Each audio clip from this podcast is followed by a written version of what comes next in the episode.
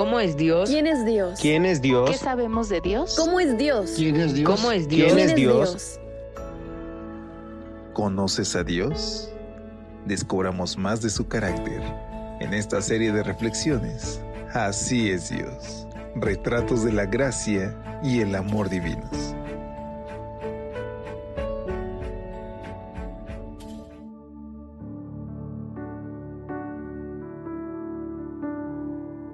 Hola, ¿qué tal? Muy buen día. Qué gusto saludarte. Ya es jueves por la gracia de Dios.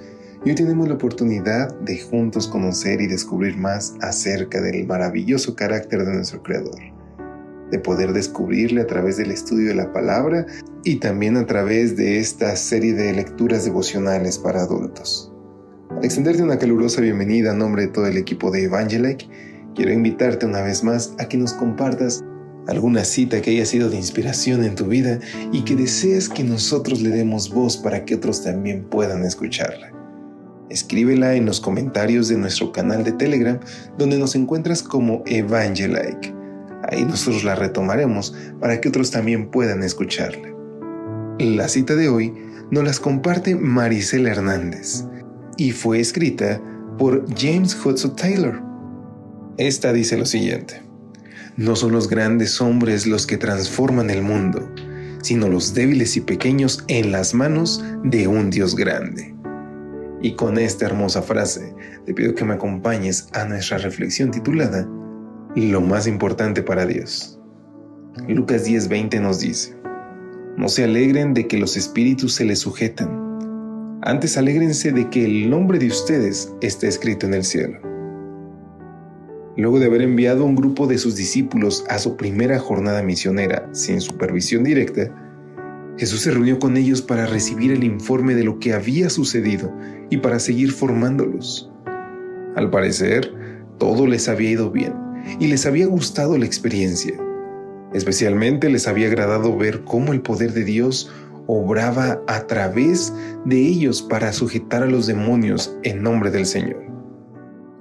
Jesús por su parte los animó, les confirmó que ciertamente había visto cómo el enemigo estaba airado por lo que habían hecho y les reafirmó también que había puesto su poder a disposición de ellos para ayudarlos a someter a las fuerzas del enemigo.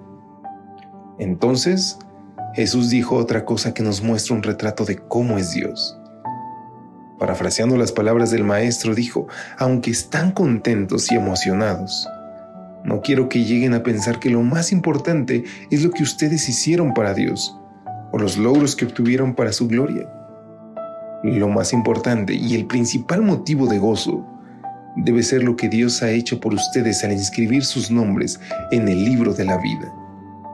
La verdadera razón para regocijarse no es que ustedes tengan poder sobre el enemigo, sino que el enemigo ha dejado de tener poder sobre ustedes gracias a Cristo.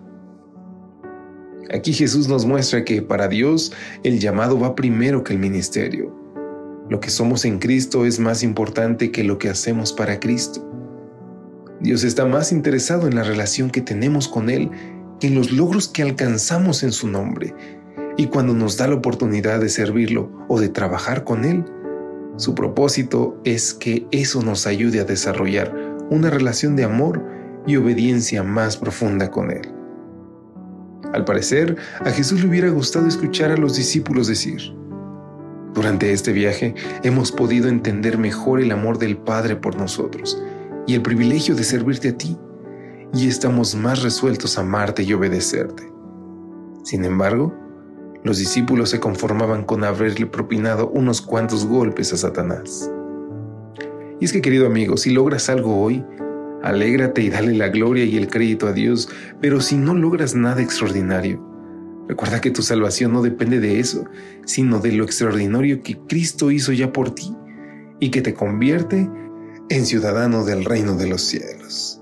Así que despidámonos en oración y hoy pidámosle a nuestro Dios que nos permita servirle con amor. Querido Padre, gracias Señor, porque gracias al sacrificio de tu Hijo Jesús, hoy tenemos una oportunidad de salvación.